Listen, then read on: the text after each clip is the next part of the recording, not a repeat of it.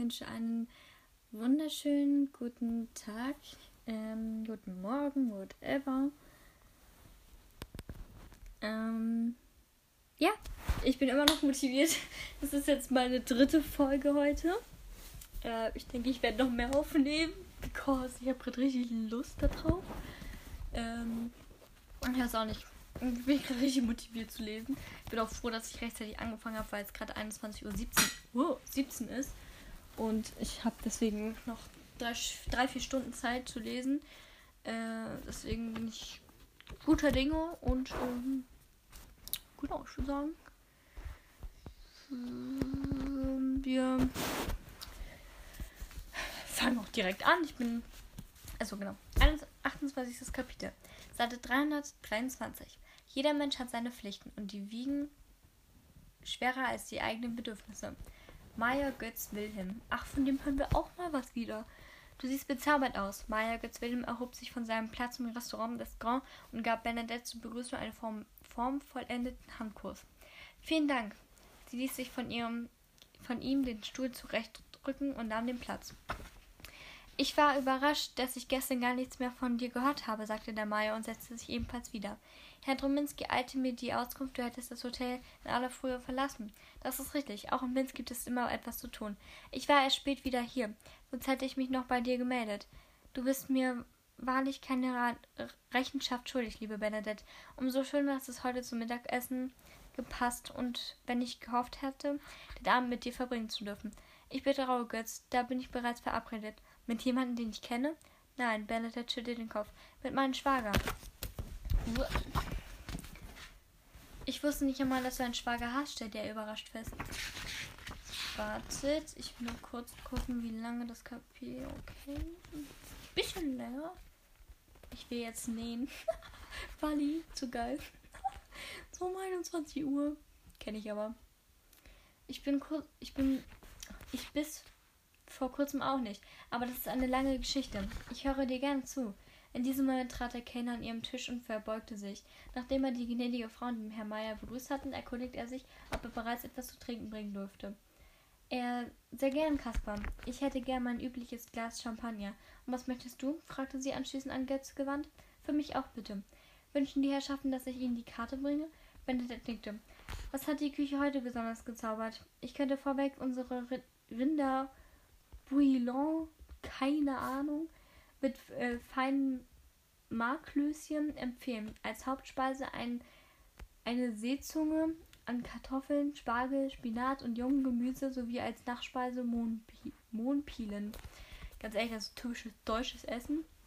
Das nehme ich, entschied Benedikt. Doch statt der Mohnpielen hätte ich gerne einen Kompott. Für mich das gleiche, legte Götz sich fest. Dann soll keine Karte, sehr wohl die Herrschaften. Ich werde sogleich den Champagner bringen. Danke, Kaspar. Der Kenner verbeugte sich erneut und eilte in die Küche, um die Bestellung aufzugeben. Also, wo waren wir? nahm Benedikt das Gespräch wieder auf. Du wolltest mir von deinem Schwager erzählen, erinnerte Götz. Benedikt nickte und berichtete ihm, dass Johannes Blumberg der Halbbruder ihres verstorbenen Mannes sei, der für, einen, der für eine begrenzte Zeit im Grau weile. Sie habe ihn erst vor kurzem kennengelernt und sei ausgesprochen erfreut über seine Gesellschaft, weil er sie an ihren verstorbenen Mann erinnere. Und du glaubst ihm einfach so, dass er, dass er ist. Wer er zu sein behauptet, erkundigte sich Götz skeptisch. Ich habe keinen Grund an seinen Worten zu zweifeln und ich wüsste nicht, welchen Vorteil er aus einer falschen Behauptung ziehen solle, sollte. Sie legte ihre Hand auf seine. Ich weiß den, deine Umsicht zu schätzen, Götz. In diesem Moment kehrte der Kellner mit zwei Gläsern Champagner an ihrem Tisch zurück. Bitte sehr, die Herrschaften. Sehr, sehr zum Wohle. Danke, Kaspar. Ben äh, Bernadette hob ihr Glas und wartete, bis dieser sich vom Tisch entfernt hatte.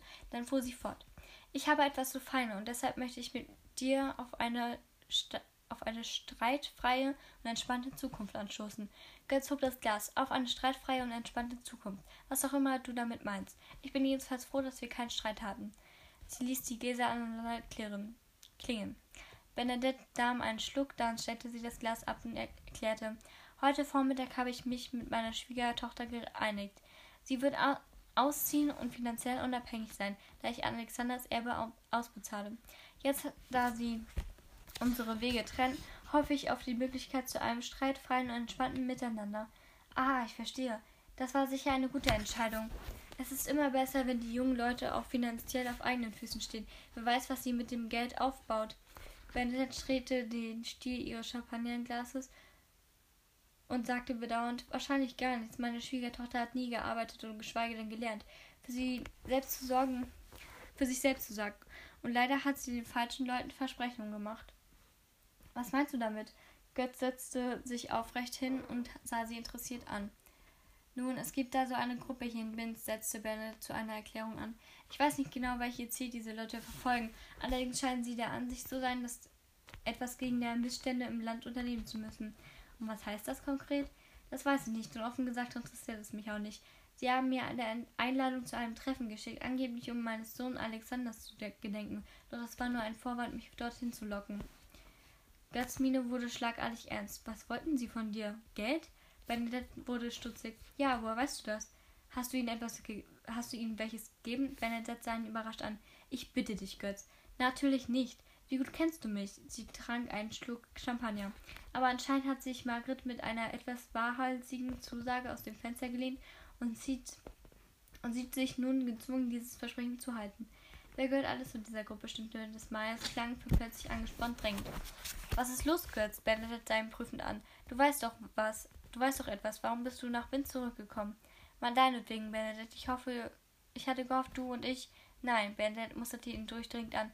Halt mich nicht zum Narren. Es steigt ein anderer Grund dahinter. Ich kenne dich genug, um das zu wissen. Der Meier klappte den Mund auf, um etwas zu erwidern, doch im selben Augenblick brachte Caspar zwei Suppentassen an den Tisch. Zweimal runde Bouillon mit feinen Marklöschen die Herrschaften. Er stellte Suppe vor sich hin und erkundigte sich, ob er noch etwas zu trinken bringen dürfte, was Bernadette dankend ablehnte. Nach dem Kenner Nachdem der Kenner ihnen einen guten Appetit gewünscht hatte und außer Hörweite war, wandte sich Bernadette wieder an Götz. Ich denke, du bist mir eine aufrichtige Antwort schuldig. Schon allein um unserer früheren Verbindung willen. Verbundheit willen. Götz legte den Löffel, den er gerade in die Suppe hatte tauchen wollen, wieder ab. Also gut, Bernadette, wenn du es unbedingt wissen willst, ich bin, als ich seinerseits nach Binz, ich bin, als ich seinerseits nach Binz kam, im Auftrag der Regierung vorstellig geworden. Was willst du damit sagen? Nun, ich wurde auf diese Aufgabe ausgewählt, weil Alexander un unter mir gedient hat. Also hast du jeden von uns von Anfang an belogen? Es war eine kleine, kein, es war keine Frage, sondern eine Feststellung.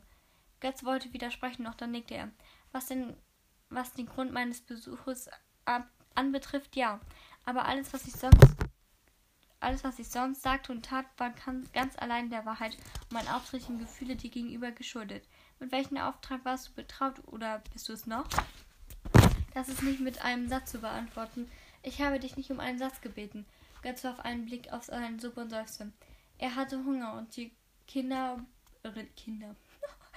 die Rinderbouillon, keine Ahnung, duftete absolut köstlich. Doch Bernadette blickte doch Bernadette blickte genügte.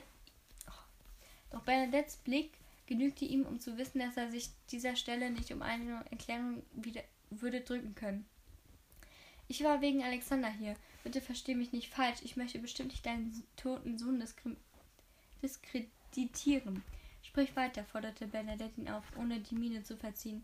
Alexander hatte, wie, so, wie soll ich sagen, recht klare Vorstellungen davon, dass in der Politik seiner Meinung nach schief lief und sich deshalb dazu hinreißen lassen, gewisse Gruppierungen zu unterstützen, die als regierungsfeindlich angestuft wurden. Ich wurde geschickt, um in Erfahrung zu bringen, wie ernst sein Vorgehen einzuschätzen war. Was meinst du damit? Er habe gewisse Gruppierungen unterstützt. Finanziell vor dem Verbot der NSDAP hat er dieser erheblichen Summe zukommen lassen. Bernadette überlegte, wie Alexander dies möglich gewesen sein konnte, könnte. Zwar hatte er seine Einnahmen aus dem Hotel erhalten, doch von erheblichen Summen konnte man nicht gerade sprechen. So viel Geld hatte er eigentlich gar nicht zur Verfügung stellen, zur Verfügung stellte sie fest. Er mag durchaus, das, es mag durchaus sein, dass er die Zahlung nur getätigt hat und auch die Summe anderer dabei waren. Davon habe ich nichts gewusst, sagte Benedikt nachdenklich. Ich weiß, oder besser, ich nehme es an, einen entsprechenden Bericht habe ich schon vor Monaten abgegeben. Und jetzt nach Alexanders Tod ist das Thema ohnehin hinfällig. Benedikt nahm ihren Löffel und tauchte ihn in die Suppe, ohne ihn jedoch zum Mund zu führen. Und jetzt? fragte sie leise. Du meinst, weshalb ich wieder hier bin? Nun, zum einen ist es wirklich deinetwegen, zum anderen aber gibt es Gerüchte, dass die Gruppierung, welche die NSDAP so großzügig unterstützt, wiederbeleben würde, wurde. Das Geld soll erneut von hier kommen, hier aus Binz. Aber das kann nicht sein, zumindest nicht, wenn du statt auf, statt auf meinen Sohn nun auf meine Schwiegertochter anspielst. Sie hat das Geld aus dem Erbe noch gar nicht erhalten. Wir haben erst heute den Vertrag unterschrieben. Ich habe keine Ahnung, woher das Geld stammt, doch es ist meine Aufgabe, genau das herauszufinden. Und ja, ich gebe zu, dass ich gehofft hatte, wir beide würden uns wieder näher kommen. Meine Liebe zu dir ist, unge meine Liebe zu dir ist ungebrochen, Bernadette. Ohne auf seine letzte Bemerkung einzugehen, fragte Bernadette, Wurde das Verbot der NSDAP denn nicht offiziell aufgehoben? Wenn ja, ist es doch gar nicht verboten, das, die Partei zu unterstützen. Nein, das ist es tatsächlich nicht mehr. Es geht inzwischen eher darum, die politischen Feinde, entschuldige bitte die Formulierung, im Auge zu behalten. Der Kellner trat an den Tisch, um die, Mitte, um die Mitweile, mittlerweile kalte gewordene Suppe abzuräumen. Besorgt erkundigte er sich, ob dieses Bouillon nicht geschmeckt habe. Benedette beruhigte ihn und bat ihm, das Hauptgericht aufzutragen. Mit verwirrtem Gesicht zog sich der Kellner in die Küche zurück. Du hättest mir von Anfang an die Wahrheit sagen sollen. Oh, sorry, das war, glaube ich, ein bisschen laut. ähm, also das Klatschen gerade, sagte Bernadette vorwurfsvoll. Wir hatten vor zu heiraten, Götz. Ich, hätte meine Be ich hatte meine Befehle, stets Schweigen zu bewahren, hielt er dagegen. Unsere geplante Hochzeit hatte nicht das geringste damit zu tun. Es hat alles miteinander zu tun, bemerkte Bernadette. Ein Schatten huschte über ihr Gesicht, was Götz nicht entging. Genauso wenig wie die Tatsache, dass sie den Blick senkte und die Hände im Schoß verschränkte. Götz sah sie lang, lange an. Dann fragte er leise, dann hat es also keinen Sinn mehr, an eine gemeinsame Zukunft zu glauben? Als Bernadette nichts erwiderte, setzte er an. Hast du wirklich all deine Gefühle für mich so tief in dir vergraben, dass du sie selbst nicht mehr entdecken kannst? Augenblicklich fuhr Bernadette Kopf in die Höhe. Du bist fortgegangen, Götz. Damit hast du mir deine Entscheidung klar und deutlich mitgeteilt, und das habe ich akzeptiert. Oh nein, widersprach er aufgewühlt. So war das nicht. Das, las, das lasse ich mir nicht umstellen. Ich war zum Schweigen verpflichtet, auch wenn die Erfüllung dieser Pflicht gegen meine Ehre ging. Allerdings war das nicht der Grund dafür, dass ich Beams verlassen habe. Du hast mich fortgestoßen, Bernadette. Schlimmer noch, du hast nicht einmal mehr wahrgenommen, dass ich überhaupt existiere. Mein Sohn war gestorben, und es war dein gutes Recht, dich so zu verhalten. Doch du kannst mir nicht unter unterstellen, ich hätte unsere Beziehung beendet.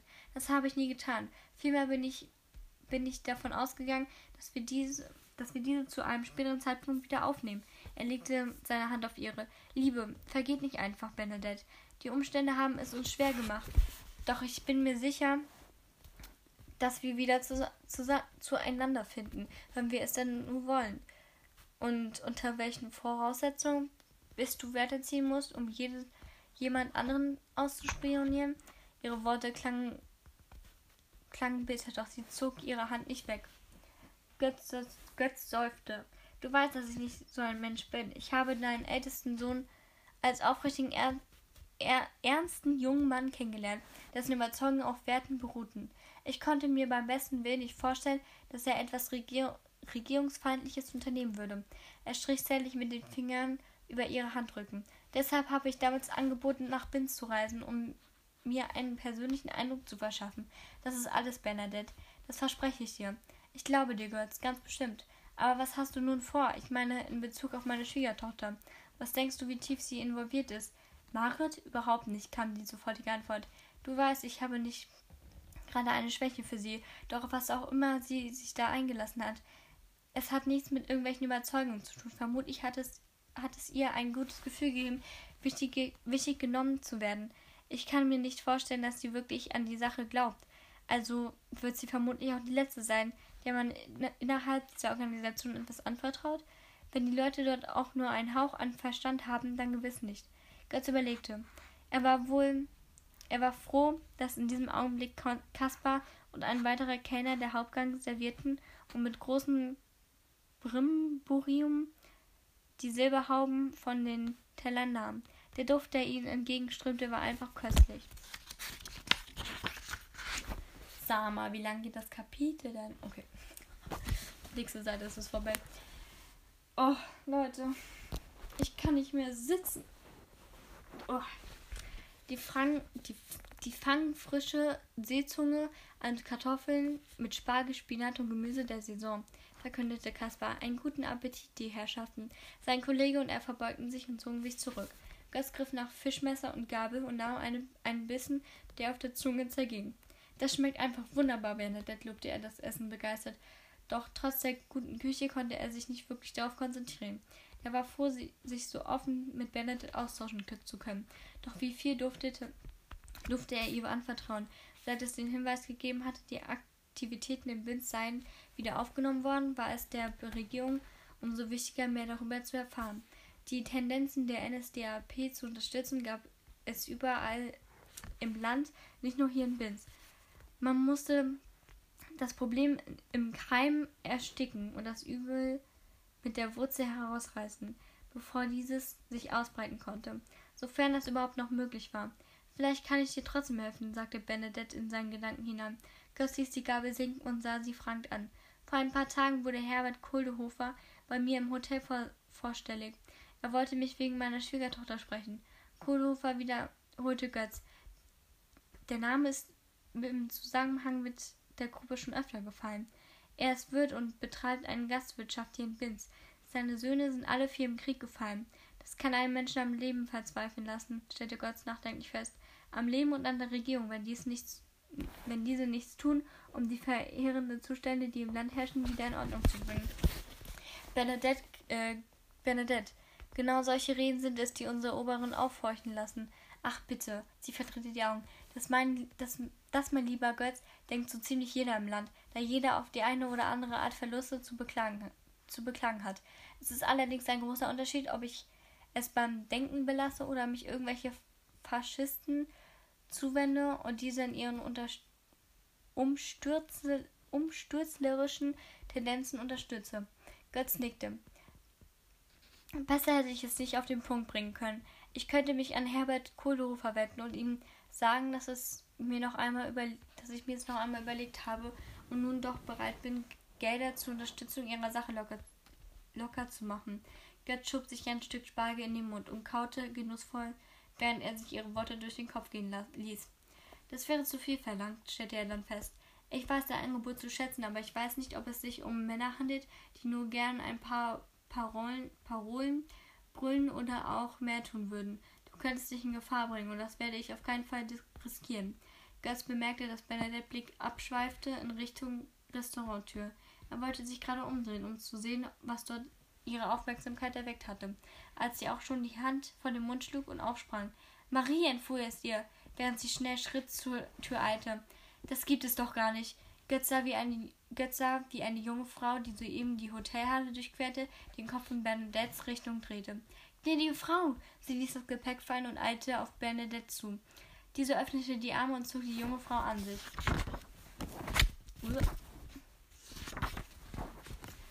Götz wartete einen Moment, dann stand er ebenfalls auf und ging zu den beiden hinüber. Er sah, dass Bernadette Tränen in, die, in den Augen hatte. Als sie Götz bemerkte, löste sie ihre Arme und fragte, Marie, erinnerst du dich noch an Maja Götz Wilhelm? Erst jetzt erkannte Götz die junge Frau, die er seinerseits kennengelernt hatte, als sie vom Dach des Hotels hatte stürzen wollen. Aber natürlich, Marie knickste. Sie sehen blendend aus, Marie. Ich muss Sie nicht einmal fragen, um zu wissen, dass es Ihnen gut geht. Ja, Herr Major, das stimmt. Sie schenkte ihm ein glückliches Lächeln. Und ich bin nicht allein gekommen, sie dachte hinter sich auf den Mann, der gerade die Koffer an den Pagen übergeben hatte und nun mit einem breiten Lächeln auf den Lippen zu ihnen herüberkam. Konstantin? gab Benedette verblüfft von sich. Ja, Mutter, ich freue mich, dich zu sehen. That was the capital. Okay, Leute, ich muss mich ein bisschen umrenken. Das geht gleich weiter.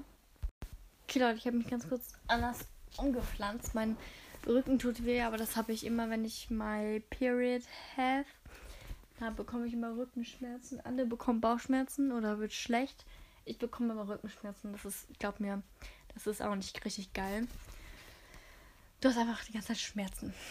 Ähm, genau, bevor wir jetzt weiterlesen, würde mich mal ganz gerne interessieren. Also ich glaube, wir müssen noch 153 Seiten lesen. Ja, genau, 153 Seiten müssen wir nur noch lesen. Das ist gar nichts mehr gefühlt. Ähm, ich denke, ich werde morgen vielleicht sogar das Buch durchlesen. wenn ich heute noch viel lese, was ich glaube. Weil ich bin irgendwie heute richtig motiviert zu lesen. Ich weiß auch nicht, what's the problem is. Aber ja, ich habe heute irgendwie richtig Bock zu lesen. Ähm, oh. Äh, genau, ich rechne mal ganz kurz nach. Ich habe bis jetzt 73 Seiten gelesen, Leute. 73 Seiten. Zieht euch das mal rein. Ich muss einfach nur noch 27 Seiten lesen. Und dann habe ich 100 Seiten gelesen heute. ist das nicht krank? Crazy. Äh, wie viele Seiten musst du noch? 27 war das jetzt, ne? Das 27? Ja. Ähm. Das heißt,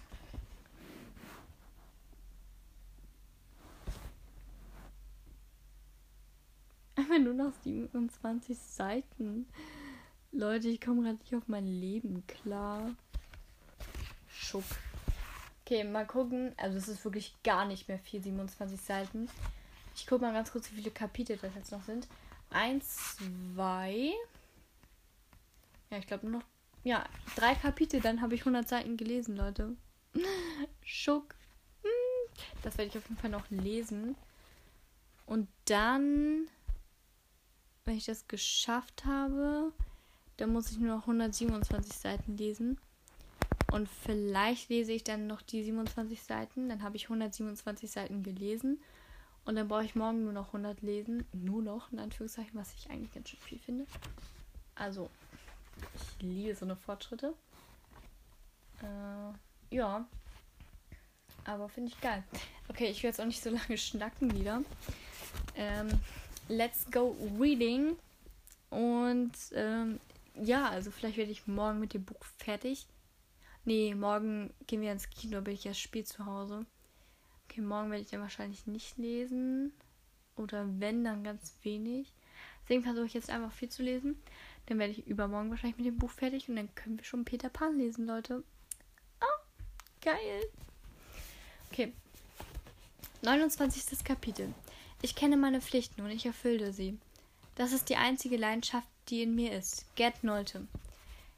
Er, er wusste, wie lächerlich der Gedanke war, doch Gerd empfand fast so etwas wie Eifersucht auf Marie. Gewiss nicht, weil er sich auf irgendeine Weise zu Konstantin hingezogen fühlte. Es gab solche Männer, das wusste er, doch das wäre nichts für ihn gewesen. Nein, er war. Nein, er war. Nein, wenn er ehrlich war, gefiel es ihm nicht, dass ein anderer Mensch Konstantin so nahe kam, dass dieser ganz offensichtlich bereit war, jemanden außer ihm zu vertrauen. Neute hatte Konstantin und sich in den vergangenen Jahren als eine Art verschworene Gemeinschaft betrachtet, die nun durch Marie unerwartet wurde, unterwandert wurde. Ein lächerlicher Gedanke, den er dort, den er doch nicht recht abschütteln konnte. In den nächsten Tagen würde, würden die Kämpfe bei Wolfgang Schenker stattfinden. An den ersten beiden, an den ersten beiden Abenden würden, würde vor allem Fallobst wie diejenigen, die nun mäßige, mäßige Leistung brachten, in Boxerkreisen genannt wurden, gegeneinander kämpfen. Am letzten Abend jedoch wollte Fritz Langkapp gegen einen von Schnittges Leuten aus Frankfurt antreten. Leute konnte noch hoffen, dass Langkapp in Höchstform wäre, doch verlassen wollte er sich nicht darauf. Wollte er sich darauf nicht. Deshalb würde er dafür sorgen, dass der Boxer eine nicht zu geringe Dosis Amph Amphetamine erhielt, bevor er den Ring stieg, nur um auf Nummer sicher zu gehen. Ludger rief er seinen Kollegen zu, der soeben über die Straße kam und im Begriff war, zum Varieté hinüberzugehen. Schnur hob die Hand. Schnur hob die Hand. Ich will zum Westhafen und mir die Halle ansehen. Heute soll der Boxring aufgebaut werden. Kommst du mit? Na klar, sollte ja wenigstens einer mit, An mit Ahnung dabei sein. Geld hob die Hand und bedeutete zu dem Fahrer von dem roten Teppich des Hotels zu fahren, wo der Page, Page sogleich die Tür öffnete und die beiden Männer einsteigen ließ. Zum Westhafen bei der neuen La Lagerhalle wies Nolte den Fahrer, wies Nolte den Fahrer an. Die haben einfach einen roten Teppich vor dem Hotel. Was ist das für ein Hotel, Junge? Crazy. Schuck. Die Fahrt dauerte etwa eine halbe Stunde. Dann hielt der Wagen an. Leute befahl dem Fahrer zu warten. Dann stiegen Schnur und er aus und besahen sich das Gebäude, der, das Gerd für die Boxhalle angemietet hatte und an dem bereits ein großes Schild mit der Aufschrift Berliner, Berliner Boxhalle hing. Und, wie gefällt's dir? Kann, kann ich noch nicht sagen, muss ich mir erst von innen angucken. Wieso ist hier eigentlich offen? Schnur deutete auf die weit geöffnete Tür. Ich habe Klaus den Schlüssel gegeben, damit einer da ist, wenn die Lieferung kommt. Sein Kollege erwiderte nichts, sondern marschierte vorneweg in die Halle. Drinnen sah er sich um und pfiff sogleich durch die Zähne. Donnerwetter, entfuhr es ihm. Von ihm geht die Welt zugrunde. Gerd Neunte sah sich um. Seit seinem letzten Besuch war die Beleuchtung geändert worden. Die Spinde für die Bekleidung waren eingetroffen, die Bänke für die Sportler davor aufgestellt worden, von der Decke hingegen insgesamt sechs Boxdecke. Im hinteren Bereich hatte man ein Regal für die Handtücher aufgestellt. Gerd sah in die andere Richtung, wo bereits das massive Untergestell für den Boxring eingerichtet worden war, und sah Klaus, der ihn nur der ihn und Schnur entdeckt hatte und nun auf sie zukam. Die Leute mit dem Boxring haben noch nicht von sich hören lassen, teilte Denker Gerd mit, nachdem er die beiden Männer begrüßt hatte. Ich war in aller Mühe früher hier, doch bisher hat sich nichts getan. Die werden schon kommen, befand Leute und zeigte an die Decke. Die neue Beleuchtung gefällt mir. Es wirkt alles gleich viel, viel aufgeräumter. Wenn es wenn erstmal der Boxring da ist, sieht das wieder ganz anders aus. Habt ihr die Schränke schon gesehen? Er deutet auf die linke Seite neben dem Eingang, die Gerd bisher noch nicht begutachtet hatte. Die komplette Wand war mit einem Schrank verkleidet, in dem sich Boxhandschuhe und Binden befanden. In den Fächern darunter waren Gewichte, Pratzen und Schlagpolster verstaut. Die anderen Schränke sind auch voll damit. Wer hier boxen will, muss sich um nichts mehr kümmern, stellte Klaus Denker fest. Also mir gefällt's, urteilte Gerd. Wenn mir zu meiner Zeit einer so etwas hingestellt hätte, hätte ich nicht lange überlegen müssen, urteilte Schnurr, sichtlich, ein, sichtlich beeindruckt von der klaren Aufteilung, vor allem aber davon, dass er noch nicht noch nie zuvor eine Boxhalle gesehen hatte, die nicht als enge, dunkle Kasche, Kaschemme daherkam. Die Eingangstür wurde geöffnet und ein Kerl, der gut in Konstantins Dienst hätte stehen können, so groß und breit wie er war, trat er trat ein und verkündete, die Lieferung für die Boxhalle zu bringen. Na, dann wollen wir mal sehen, sagte Gerd und folgte ihm zusammen mit dem anderen hinaus. Draußen stand ein LKW, dessen hintere Klappe soeben von einem weiteren Mann geöffnet wurde. Wir ziehen die Seitentür auf, erklärte Gerd. Dann bekommen wir durch das Ganze besser hinein. Auch wenn es eigentlich nicht ihre Aufgabe gewesen wäre, packten Gerd, Luca und Klaus kräftig mit an, so dass die Einzelteile des Boxrings in einem sehr guten Viertelstunde im Inneren der Halle zum Aufbau bereit lagen. Unter der Anweisung der beiden Auslieferer bauten alle zusammen den Ring auf, was vor allem Gerd Freude bereitete. Während seiner früheren Tätigkeiten als Buchhalter hatte er eines stets als ausgesprochene Befriedigung empfunden, wenn er am Ende seiner Arbeit die beiden diagonalen verlaufenden Striche ziehen und somit zum Abschluss kommen konnte. Das war das Ergebnis etwas Handfestes, was er geschaffen hatte, etwas Vorzeigbares, dem man die stundenlange Mühe ansah. Erst jetzt spürte Gerd, dass ihm das in seinem Alltag fehlte. Das Gefühl, wirklich etwas zu erledigen, statt nur dafür zu sorgen, dass immer alles so weiterlief, es sich vorstellte. Donnerwetter, das Ding sieht gut aus, stellte nur Schnur fest. Also, wenn ich jünger wäre, könnte ich mir gut vorstellen, was es für ein Gefühl sein muss, den einen oder anderen hier auf die Bretter zu schicken. Klaus bezahlte die Männer und dann ging es zurück zum Vari zum Varieté. Während sich Denker und Schnur ihren dortigen Aufgaben widmeten, ging Nolte zu Fuß zur alten Boxhalle, in der Fritz Langkapp und seine Kollegen derzeit noch trainierten. Der Trainer Manfred Gutziol kam auf ihn zu. Die beiden Männer schüttelten einander die, Hand. Gerd ließ den Blick durch das herunterkommende Gebäude abschweifen. Dann sagte er, die neue Boxhalle ist eingerichtet. Wenn Sie wollen, können Ihre Männer und Sie sich einen ersten Eindruck verschaffen. Ich habe nie gesagt, dass wir eine neue Halle brauchen, erwiderte Guzziol abfällig. Gerd lehnte sich gegen, ein gegen eine schmutzige Mauer mit abgenutzten Wandpratzen. Herr, Gutz, Herr Gutziol, ich habe keine Lust auf Ihre Spielchen. Halten Sie sich als Trainer wirklich für un, entbehrlich. Es geht ihnen doch gar nicht um mich. Sie wollen Fritz, und der macht genau das, was ich sage. Gerd verzog die Lippen zu einem schiefen Grinsen. Wenn Sie meinen, was spricht denn dagegen, da zu trainieren? Fritz Langenkapp war unbemerkt zu ihnen getreten und sah erst seinen Trainer an, dann Leute Frank an, dann sah, sah erst seinen Trainer an, dann fra Leute fragend an. Die Kosten, die Kosten, antwortete Gauthier prompt, prompt. Oder denkst du etwa, das Training in so einem no Nobelschuppen ist umsonst? Konstantin Fableso ist ein Geschäftsmann. Er ist bereit, in Dinge, die er für sinnvoll hält, zu investieren.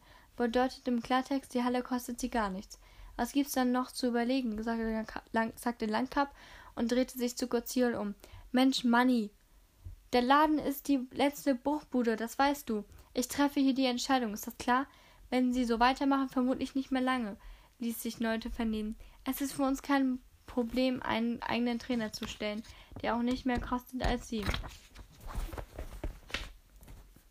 Zwei andere Boxer, die ebenfalls trainiert haben, traten hinzu und verfolgten den Ab Abtausch interessiert. An die Sportler gewandt verkündete Neute mit lauter Stimme, die Halle ist in der Westhafenstraße. Jeder von euch, der will, kann ab sofort dort trainieren. Kein Kollege von mir ist selbst Boxer gewesen und wird sich ein Kollege von mir ist selbst Boxer gewesen und wird sich die ersten Tage um euch kümmern, bis ich einen Profi aufgetrieben habe. Sorry Leute, wie ihr wahrscheinlich unschwer hören konntet, kam meine Mutter rein. Chaos. Der vorletzten Folge oder letzten Folge, keine Ahnung, kam auch richtig ständig oft wer rein. Ich bin so, bitte lass mich einfach in Ruhe. Ja, okay. Jetzt geht's aber weiter. Was kostet das Training bei dem? fragte einer der Boxer. Drei Monate lang könnt ihr kostenlos trainieren. Danach eine Reismark die Woche. Leute wussten, dass es ein Chef dass es seinem Chef nicht um die Wirtschaftlichkeit der Boxhalle ging, sondern einzig und allein darum, Schnittke aus der Deckung zu lockern, damit der Rache für, einen toten für seinen toten Bruder nehmen konnte. Es wäre ihm egal, was anschließend mit der Halle passierte. Nur eine Reismark die Woche, mit allem Drum und Dran, bin dabei. Einer der Boxer schlug in Neutes ausgestreckte Hand ein. Manfred Kotziol wusste, dass er verloren hatte. Wenn du jetzt gehst, brauchst du nicht wiederzukommen, schnauzte er den Boxer an. Ach, Weißt du, bisher hast du mich nicht wirklich vorangebracht, Manny. Wer weiß, was einer andere schaffen kann. Er spuckte auf den Boden. Um für dieses Loch hier überhaupt Geld zu bezahlen, ist eigentlich eine Frechheit. Damit drehte er sich um, nahm seine Sachen und verließ die Halle. Drei weitere Sportler gesellten sich zu ihm. Das sehe ich genauso.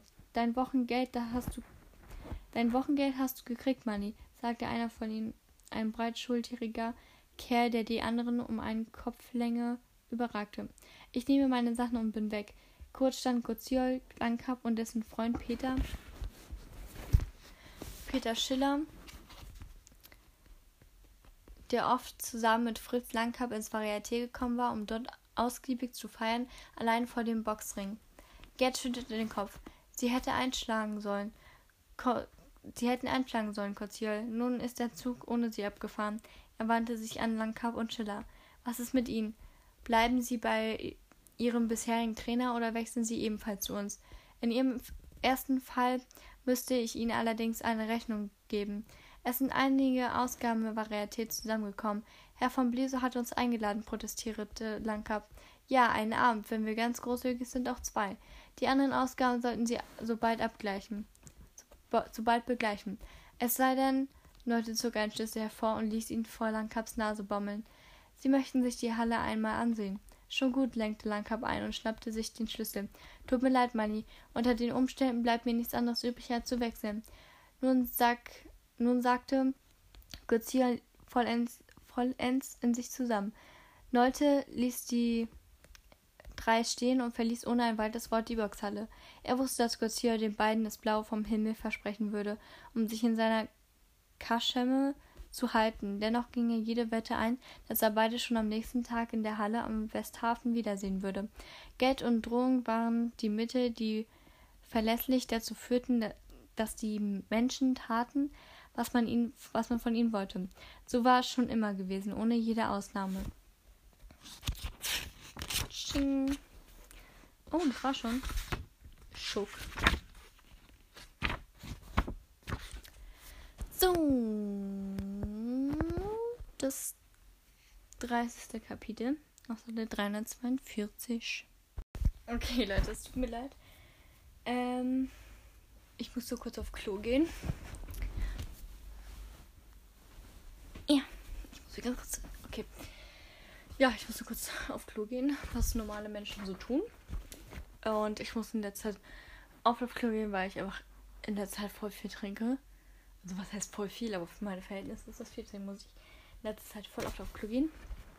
Ähm, ja, keine Ahnung, ob das jetzt so gut ist. Ne? Ach du Scheiße, Leute, ich habe bald 100 Seiten gelesen. Crying. Wartet kurz einen Moment.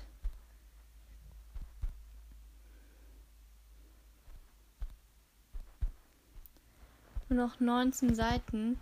Dann habe ich 100 Seiten gelesen. Das ist so krank. Einfach noch zwei Kapitel. Das ist so crazy. Okay. 30. Kapitel.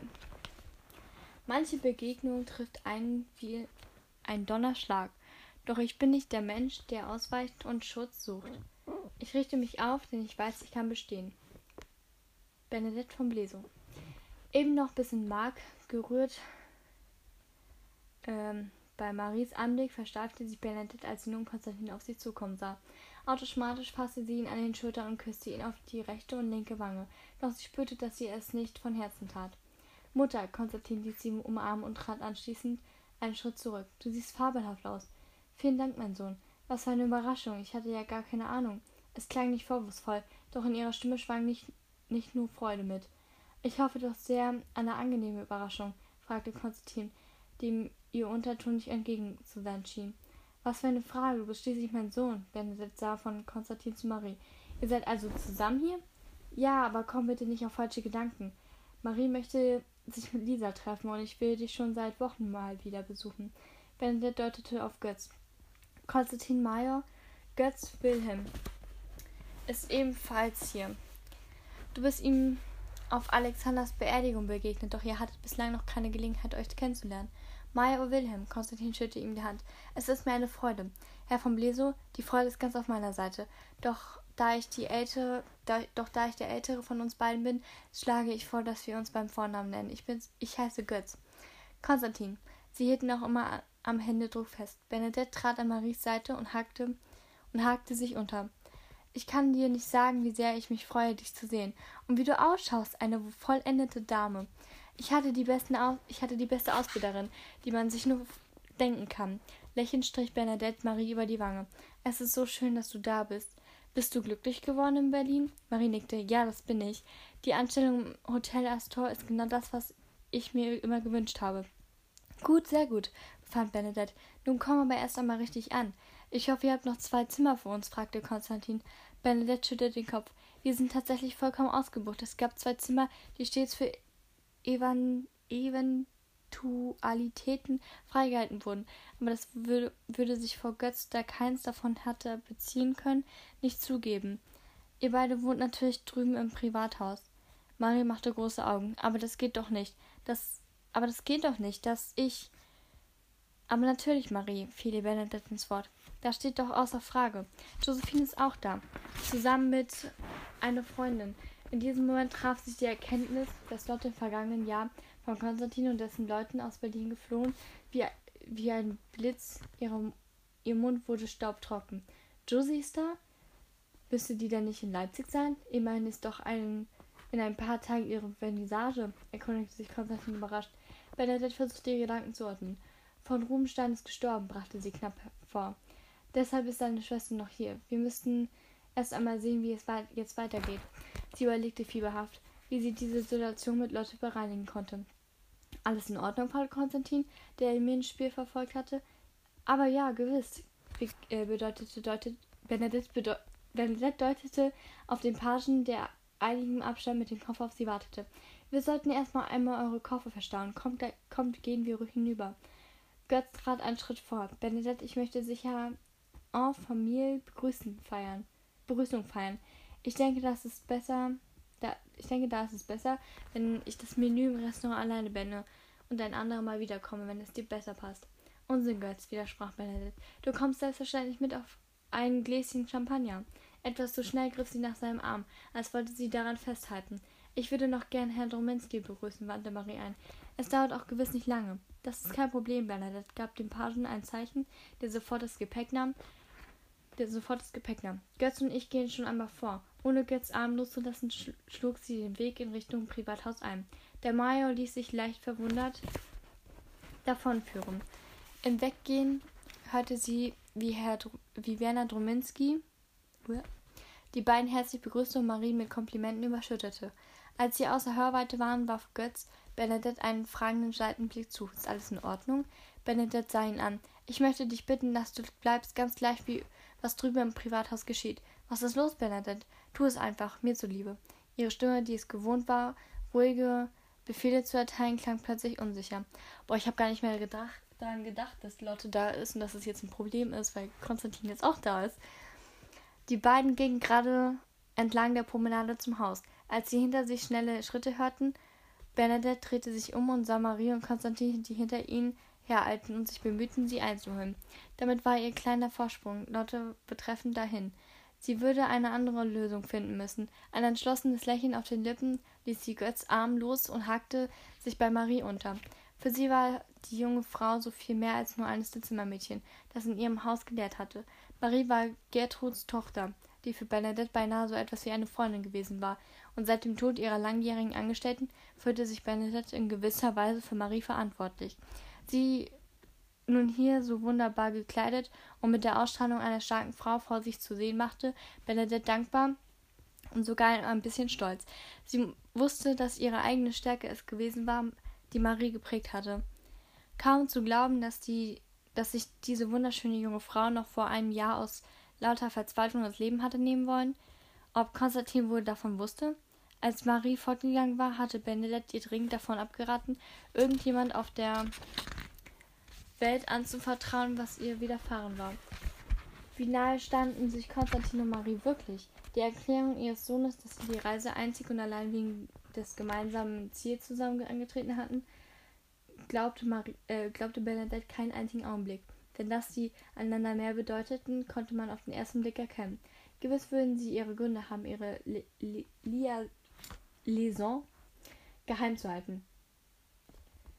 Es ist ganz eigenartig, wieder hier zu sein, sagte Marie in Bernadettes Gedanken hinein, blieb stehen und atmete tief in die, in die würzige Seeluft ein. Die Musik des Akkordeonspielers wehte zusammen mit dem Rauschen der Wellen zu ihnen her herüber. Marie traten Tränen in die Augen. Mein Gott, wie sehr ich das alles hier vermisst habe. Bernadette drückte zärtlich ihre Hand. Und, und alles hier hatte dich alles hier hat dich vermisst. Voller Mitgefühl sah sie, wie, wie, wie Marie die Tränen in die Augen stieg. Sie drückte ihre Hand und gemeinsam gingen sie weiter. Bei jedem Schritt, den sie sich dem Privathaus näherten, wurde Bernadette unruhiger. Was würde geschehen, wenn Konstantin Lotte zu Gesicht bekam? Sie war froh, dass Götz da war, wusste sie doch, wie unberechenbar Konstantin womöglich reagieren würde. Ihr eigener Sohn war ihr so fremd geworden, dass sie nicht einzuschätzen wusste, wozu er am Ende wirklich fähig war. Dabei hätte sie sich früher so gut mit ihm verstanden. Sie mochte seine Charme, sie mochte seinen Charme und die Art, wie er Menschen für sich zu gewinnen wusste. Eine Gabe, die sie selbst in sich trug und ihr den Sohn wohl und, und die ihr Sohn wohl schon mit der Muttermilch aufgesogen hatte. Sie erreichten die Stufen zum Privathaus und wollten diese soeben hinaufsteigen, als ein Rufen sie zurückkehrt. Bernadette! Bernadette drehte sich um und sah Johannes, der offenbar auf der Promenade gewesen war und nun im Eilschritt auf die kleine Gruppe zukam. Bernadette Knie wurden weich. Was war das heute bloß für ein Tag? Erst ihre Furcht vor dem bevorstehenden Zusammentreffen von Konstantin und Lotte und nun auch Johannes und Götz. Johannes! Sie setzte ihre lächelnde Maske auf und bemühte sich krampfhaft, sich ihre zunehmende Nervosität nicht anmerken zu lassen. Du kommst gerade richtig, sagte sie freundlich, ließ Maries armlos und deutete auf Konstantin. Johannes, darf ich dir meinen Sohn Konstantin vorstellen? Konstantin, das ist Johannes Blumberg, dein Onkel. Ich habe einen Onkel? fragte Johannes überrascht. Er fragte Konstantin überrascht. Du hast richtig gehört, versicherte ihm Bernadette. Dann stellte sich Johannes und Götz einander vor. Johannes, das ist Maria Götz, Wilhelm, ein enger Freund der Familie. Götz, das ist Johannes Blumberg, mein Schwager. Die Männer begrüßten sich und schütteten einander die Hände. Gehen wir hinein, schlug Bernadette vor, bemüht, das leichte Zittern ihrer Stimme zu unterdrücken. Sie mochte sich gar nicht vorstellen, welche Katastrophen in den nächsten Minuten über sie hereinbrechen, hereinbrechen mochte, mochten. Konstantin trat an ihre Seite und flüsterte, woher habe ich denn so plötzlich einen Onkel? Später, Konstantin, später, vertröstete ihn Bernadette. Dann können wir auch noch über ganz andere Überraschungen reden. Sie musste beinahe lachen, so skurril kam ihr die ganze Situation mit einem Mal vor. Sie Sie, die stets um Kontrolle bemüht war, musste nun erkennen, dass ihr vor einem Moment auf den anderen alles zu entgleiten schien und sie sich vorkam wie eine Marionette, fremdgesteuert und unfähig, sich von den Fäden zu lösen. Bernadette straffte die Schultern und öffnete die Tür. Mechthild, sehr wohl, gnädige Frau. Die Haushälterin kam aus der Küche und rieb sich mit einem Tuch die Hände trocken. Sie schützte, als sie die sie stutzte, als sie die vielen Menschen sah, die nach und nach das Haus betraten. Wir haben Besuch, erklärte Benedette. Würdest du bitte oben zwei Zimmer herrichten? Jawohl, gnädige Frau. Benedette wandte sich an ihre Gäste. Gehen wir ins Esszimmer. Mechthild wird uns doch dort einen Tee servieren. Jawohl, gnädige Frau, sagte Mechthild erneut und knickste.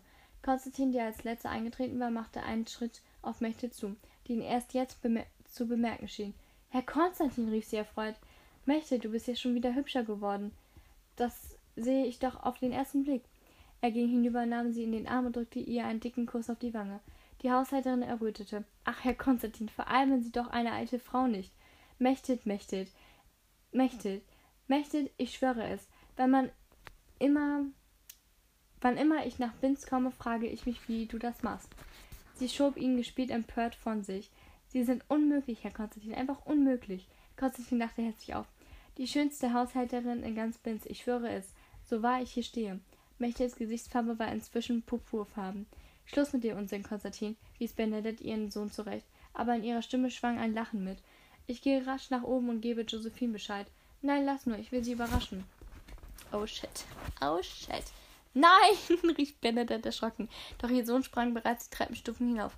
Benedikt eilte ihm nach, während die anderen ihn überrascht an nachsahen. Konstantin war fast oben angekommen, als Josephine durch die Stimme alarmiert aus ihrem Zimmer trat. Josie, rief Konstantin und eilte auf sie zu. Tino? Josephine stand der Schrecken ins Gesicht geschrieben. Sie wirbelte herum, um ihre Zimmertür zu schließen, doch es war zu spät. Lotte war ihr bereits gefolgt, und er starrte vor Entsetzen, als sie sich dem Mann gegenüber sah, der sie in Berlin zur Pro Pro Prostitution gezwungen hatte. Scheiße, Leute. scheiße.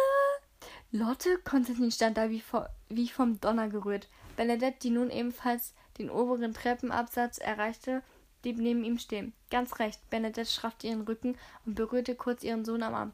Lotte, du, du kennst die. Lotte, du kennst sie ja noch aus Berlin. Konstantins Hände ballten sich zu Fäusten.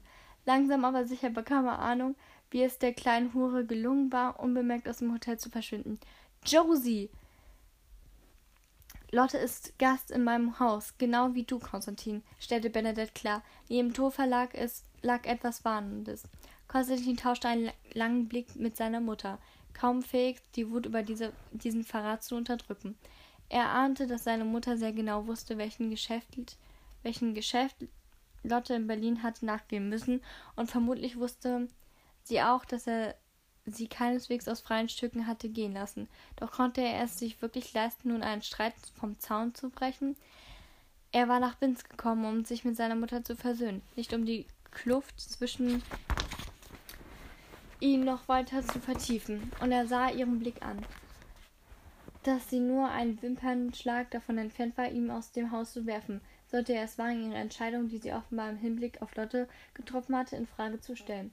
Er dachte an das Gespräch mit Marie und an seine Versprechung, an sein Versprechen, künftig nur noch Frauen zu beschäftigen, die von sich aus bereit zu dem waren, was im Varieté von ihnen verlangt wurde. In Berlin hat, hätte er Lotte ein, einen Denkzettel verpassen müssen, den sie ihr ganzes Leben lang nicht vergessen würde. Doch hier war er in Binz. Hier ging es darum, wieder einen Fuß in die Tür seiner Familie zu bekommen. Er nickte Benedikt fast unmerklich zu. Dann drehte er sich zu Lotte, die sich schutzsuchend hinter Josephine versteckte, und drehte, ihre, drehte ihr die Hand entgegen. Es tut mir leid, Lotte, alles, was mit dir passiert ist. Das Leben in Berlin hat mich verändert, hat mich hart gemacht.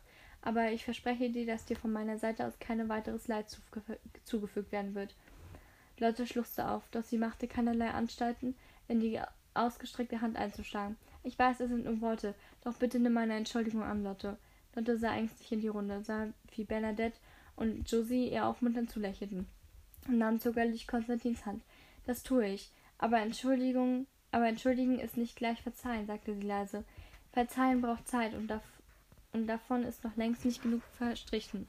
Das, was ich erlebt habe, quält mich noch immer. Sie hörte Schritte auf auf der Treppe. Konstantin drehte sich um und sah Marie hinaufkommen. Seufzend wandte er sich noch einmal an Lotte. Danke, dass du zumindest meine Entscheidung, meine Entschuldigung annimmst. Noch einmal. Es tut mir aufrichtig leid, was in Berlin passiert ist. Hier, die Herren unten möchten wissen, ob alles in Ordnung ist, sagte Marie und wurde von einem hellen Freudenschrei unterbrochen. Marie? rief Josie und stürmte der Freundin entgegen. Wie wunderbar, dass du gekommen bist.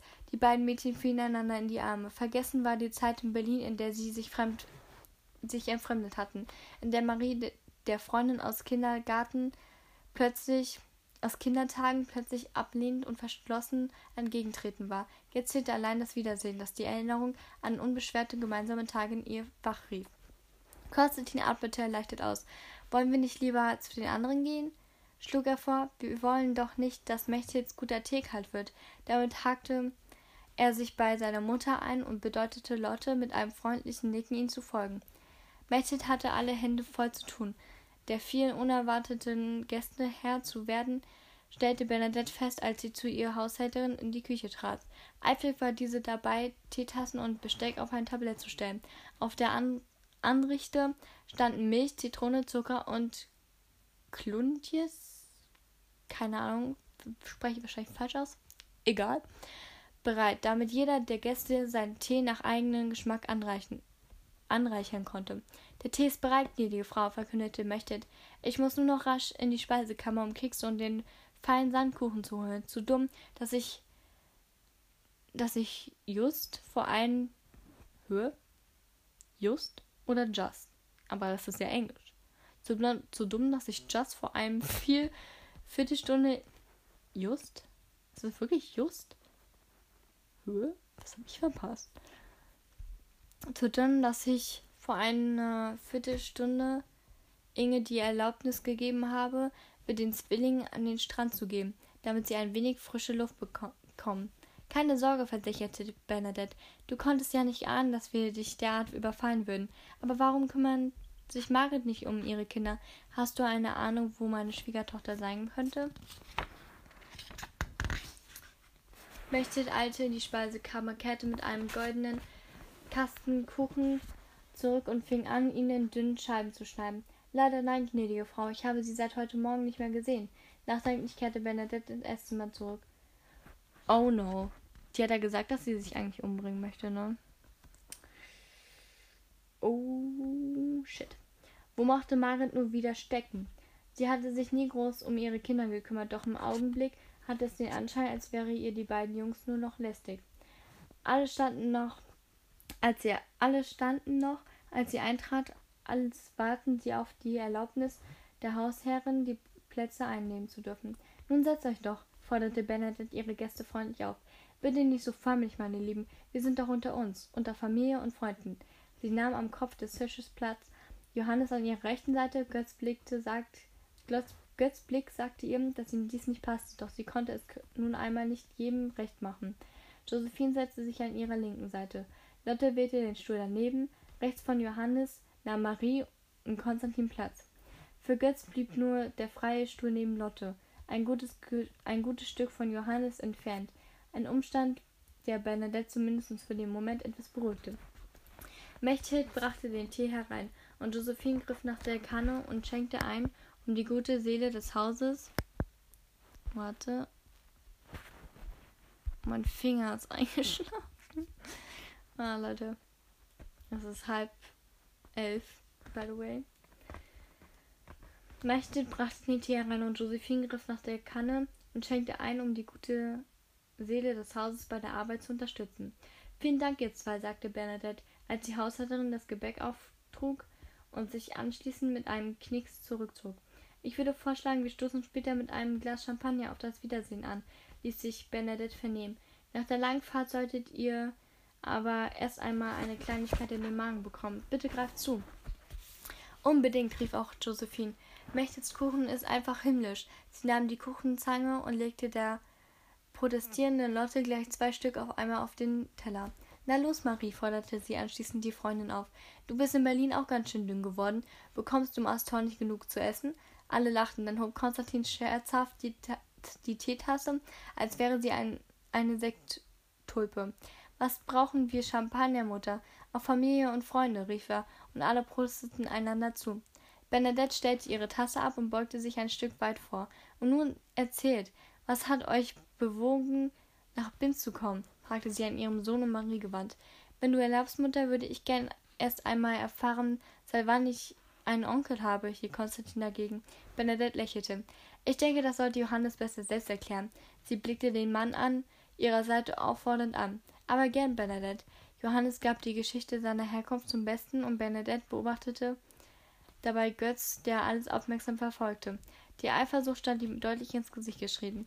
War es wirklich so offensichtlich, was Bernadette für ihren Schwager empfand? Und nun bin ich hier, endete Johannes und, lern und lerne fast jeden Tag ein neues Familienmitglied oder dessen Freunde kennen. Meine Güte, stellte Konstantin ungläubig fest. Fast schon so schön, zu schön, um wahr zu sein. Johannes ließ sich nicht aus der Fassung bringen. So schön finde ich das eigentlich gar nicht. Ich bedauere nämlich sehr, dass ich nicht schon früher den Kontakt zu meiner Familie gesucht habe. Ich hätte meine Halb ich hätte meinen Halbbruder gern kennengelernt. Oh Leute, mein Scheiß auf beiden Seiten ist die Hälfte meiner Hand einfach eingeschlafen.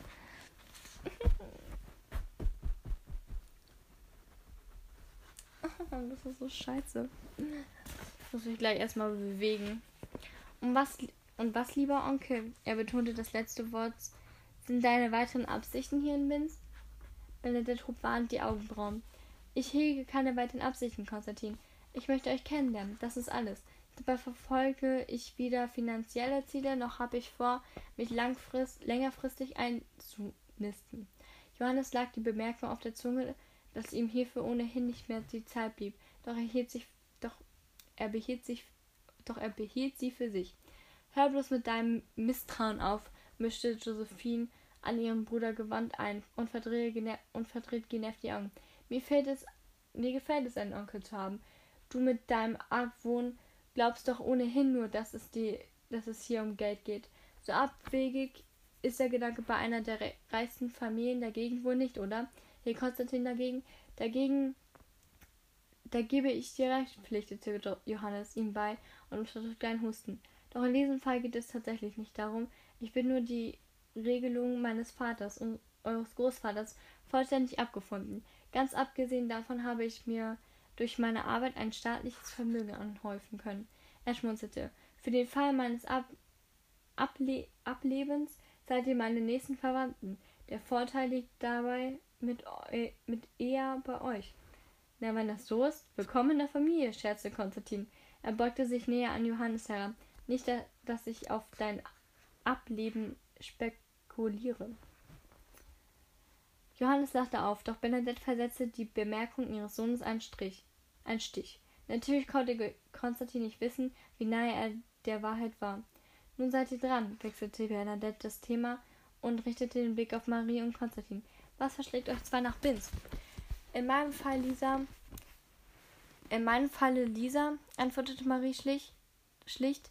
Meine Schwester würde in Kürze ihre Ausbildung zur Schneiderin äh, beenden und sie ist sich unsicher, wie es danach für sie weitergehen soll. Ich möchte ihr bei dieser Entscheidung helfen, denn mein Vater wird ihr keine Hilfe sein. Sie führte keinen Grund dafür an. Schließlich musste hier am Tisch niemand wissen, dass ihr Vater ein gnadenloser Egoist und Säufer war. Er genügte, es genügte, wenn die gnädige Frau davon wusste. Die Zeit verflog. Mächte trug ein kräftiges Abendbrot auf und sie stießen noch mehrmals miteinander an. Nicht mehr mit Tee, sondern mit Wein und Champagner. Inge, die Zwillinge, Inge und die Zwillinge waren längst vom Strand zurückgekehrt.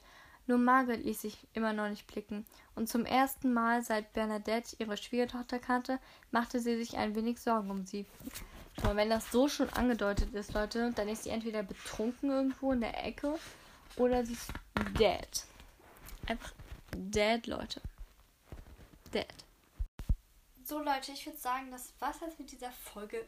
Vielen Dank, dass ihr wieder zugehört habt. Ähm, genau, ich bin jetzt äh, beim Kapitel 31, ich glaube sogar von 41 Kapiteln oder so. Das heißt, mir fehlen nur noch 10 Kapitel. Also soweit ich weiß, waren das jetzt 41 Kapitel. Ja, genau, 41 Kapitel gibt es. Das heißt, 10 Kapitel fehlen uns nur noch, dann habe ich das Buch durch. Und wir sind gerade auf Seite 356. Und ähm, genau, wir müssen nur noch 132 Seiten lesen. Das macht mich wirklich sehr, sehr glücklich, um ehrlich zu sein. Ähm, und ich habe heute extrem viel gelesen. Von Kapitel 22 bis 31. Und ich werde jetzt noch eine Folge aufnehmen. Ähm, auch noch eine Stunde. Dann wird zwar ein bisschen spät, aber das ist okay für mich. Ich glaube, ich werde vor 0 Uhr noch fertig. Ähm, ja, ich habe einfach Bock zu lesen. Und ähm, genau. Wir haben bis gerade jetzt 94 Seiten gelesen. so crazy. Das heißt, ich muss noch sechs Seiten lesen und dann habe ich einfach 100 Seiten gelesen heute. Das ist wirklich. Ich finde, das ist schon extrem viel. Und ähm, das macht mich glücklich, Leute. Das macht mich richtig, richtig glücklich. Und ähm, ja, ich werde auf jeden Fall jetzt noch weiterlesen. Und ja, wie gesagt, vielen Dank fürs Zuhören. Bis zur nächsten Folge. Tschüss.